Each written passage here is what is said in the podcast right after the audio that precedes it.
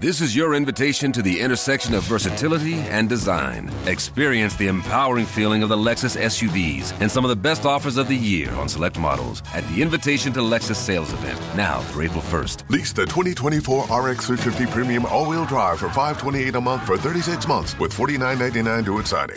Experience amazing at your Lexus dealer. Call 1-800-USA-LEXUS for important lease offer and pricing details. Not all customers will qualify. Offer in the Lexus Eastern area and it's April 1st, 2024.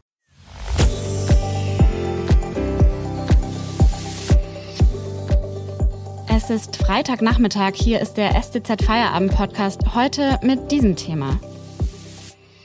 Am Sonntag wählt Stuttgart einen neuen Oberbürgermeister oder eine neue Oberbürgermeisterin. Wie ist das Stimmungsbild so kurz vor der Wahl? Wir finden es gleich raus.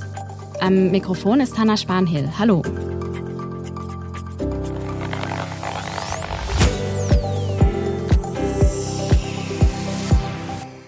Das Rennen um die Nachfolge von Fritz Kuhn ist ziemlich offen.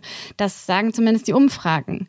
Ungefähr ein Viertel der Wahlberechtigten in Stuttgart hatte sich laut einer der Umfragen bis zuletzt noch gar nicht fest entschieden, wen sie wählen wollen. Wer von den Kandidatinnen und Kandidaten im Wahlkampf besonders aufgefallen ist und was die wichtigsten Themen waren, darüber spreche ich jetzt mit meinem Kollegen Jan Sellner, dem Leiter des Lokalressorts der Stuttgarter Zeitung. Hallo. Hallo. Jan, der Wahlkampf läuft hier in Stuttgart eigentlich erst seit dem Ende der Sommerferien. Wie ist denn deine Bilanz dieser zwei letzten Monate? Hanna, der Wahlkampf ist hier natürlich auch unter erschwerten Corona-Bedingungen gelaufen. Den 14 Kandidatinnen und Kandidaten ist es natürlich nicht leicht gefallen, sich in dieser Zeit in der Stadt bekannt zu machen. Das hat auch eine Umfrage von Infratest DIMAP im Auftrag von STZ und SWR gezeigt. Und trotzdem gibt es ein erfreuliches Interesse in der Bevölkerung. Das führt hoffentlich dazu, dass, äh, dass wir am Sonntag wirklich eine höhere Wahlbeteiligung sehen als beim letzten Mal. Da war es nämlich bei unter 50 Prozent. War denn der Wahlkampf insgesamt fair? Wie ist da dein Eindruck? Verglichen mit dem, was wir zurzeit in Amerika erleben oder in den letzten Monaten dort erlebt haben, und es liegt natürlich schon alles wie äh, ein gewisser Schatten über, über dem Thema Wählen, äh, war es ein sehr fairer Wahlkampf. Ähm, die Kandidatinnen und Kandidaten, ich glaube, das äh, ist wirklich, ähm, kann man herausstellen, sind insgesamt sehr äh, fair miteinander umgegangen und ähm, der Wahlkampf war so gesehen von, von gegenseitigem Respekt ähm, getragen, auch wenn natürlich klar ist, jeder will Oberbürgermeister werden und äh, es gibt eine, eine harte sachliche Auseinandersetzung. Aber das ist wirklich, glaube ich, äh, zu betonen, es war sachlich und es war nicht unfair. Stuttgart ist ja bekannt für hohe Mieten und ein schlechtes Radwegenetz. Waren das denn jetzt auch die wichtigsten Themen im Wahlkampf? Ich glaube, man muss sagen, das einzelne überragende Einzelthema gab es nicht. Natürlich die großen Themen Wohnen, Verkehr, Klimaschutz, das Leben in der Innenstadt und wie kann man die Außenbezirke wieder beleben. Kultur und Sicherheit, das sind so die Stichworte, die immer genannt werden. Zuletzt auch Corona, aber so ein ganz dominierendes Thema, das hat sich auch in den Gesprächen mit den Kandidaten äh, gezeigt, gab es eigentlich nicht. Deutlich wurde, dass es viele Schnittmengen gibt, ähm, dass die Kandidaten äh, die Schwierigkeit hatten und auch die Notwendigkeit äh, klar zu machen, worin unterscheiden sich unsere Positionen von anderen und äh, deutlich hervorgetreten ist sicherlich auch das Thema Wohnungsbau und dass die Stadt da sehr viel aktiver werden muss, auch was die, was den Grund und Boden angeht, dass man selber mehr gestalten kann als Stadt. Und äh, ein Streitpunkt, den gab es sicherlich beim Thema Verkehr. Wie viele Autos sollen künftig in Stuttgart noch fahren? Und es gibt nicht nur bei den Themen keinen klaren Favoriten oder keine klare Favoritin, sondern eben auch bei den Kandidatinnen und Kandidaten.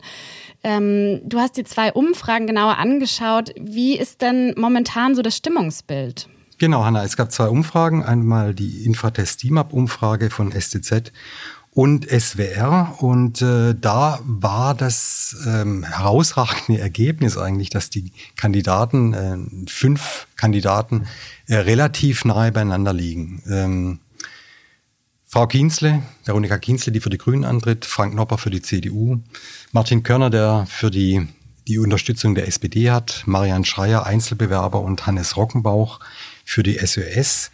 Und äh, die lagen überraschend nahe beieinander. Keiner hatte mehr als 30 Prozent in dieser Umfrage. Es war ein erstes Stimmungsbild und es gab dann jetzt Äh, Anfang der Woche ein zweites äh, Stimmungsbild von der äh, Universität Hohenheim, der Lehrstuhl für Kommunikationswissenschaften von Professor Brettschneider hat Fragebogen verschickt an 10.000 Stuttgarter Haushalte. Und auch da lagen die Kandidaten doch relativ nah beieinander. Etwas veränderte Reihenfolge mit leichten Vorteilen für Frank Nopper und Veronika Kienzle. Es kann also auch sein, dass am Sonntag noch gar niemand die Mehrheit bzw. genug Stimmen bekommt. Was dann passiert, besprechen wir gleich. Vorher machen wir kurz Werbung. Aktuelle Informationen zur OB-Wahl in Stuttgart bekommen Sie jederzeit auf stuttgarter-zeitung.de oder in unserer SCZ News App. Mehr Hintergründe gibt es mit einem SCZ Plus Abo. Das kostet 9,90 Euro im Monat und ist monatlich kündbar. In dem Text Schnelltests können Altenheime überfordern von Matthias Buri erfahren Sie, vor welche Herausforderungen das neue Testangebot diese Einrichtungen in der Region stellt. Den Text finden Sie auch über die Podcast-Beschreibung. Außerdem, wenn Ihnen dieser Podcast gefällt, denken Sie bitte daran, ihn auf Spotify oder iTunes zu abonnieren. Unterstützen Sie Journalismus aus der Region für die Region. Dankeschön. Ja, jetzt haben wir gerade schon über die Themen im Wahlkampf und die Kandidatinnen und Kandidaten gesprochen. Wie wird denn aber jetzt am Sonntag die Wahl konkret ablaufen? Wir sind ja immerhin gerade in der Pandemie und sehen auch hier in Stuttgart hohe Infektionszahlen. Ja, die Stadt hat wirklich große ähm, Anstrengungen gemacht, dass die Wahl sicher ablaufen kann. Es gibt ein umfangreiches Hygienekonzept. Es ist klar, wie das in den Wahllokalen geregelt sein wird. Man darf sich da nicht zu lang aufhalten. Es gibt eine Maskenpflicht ausgenommen. Es sind ähm, Wählerinnen und Wähler, die mit einem ärztlichen Attest zur Wahl kommen. Und es gibt natürlich einen sehr, sehr hohen Briefwahlanteil. Das ist, glaube ich, so das Auffälligste bei dieser Wahl. Bei der letzten OB-Wahl 2012 haben etwa 54.000 Stuttgarterinnen und Stuttgarter per Briefwahl gewählt. Dieses Mal sind schon 110.000, also mehr als doppelt so viele. Das zeigt natürlich, dass sich äh, die Wählerinnen und Wähler auf die Situation eingestellt haben und zeigt eben auch, äh, sie sind interessiert an dieser Wahl, auch unter diesen schwierigen Bedingungen äh, daran teilzunehmen. Ja, und dann wird natürlich die große Frage sein, wie funktioniert es am Abend mit der Auszählung? Äh, die Stadt ist da relativ zuversichtlich, dass wir da am 20.30 Uhr schon ein Ergebnis haben äh, des ersten Wahlgangs. Und äh, wir stehen ja alle noch unter dem Eindruck von der Amerikawahl. Und wenn man sich das anschaut, äh, welche Hängepartie dort stattfindet, äh, heute noch ausgezählt wird, äh, sind wir zumindest sehr zuversichtlich, dass wir das am Sonntagabend alles über die Bühne kriegen. Das klingt ja schon mal gut. Wie geht's denn weiter, wenn jetzt am Sonntag eben aber noch keine Kandidatin oder kein Kandidat eine Stimmenmehrheit bekommt?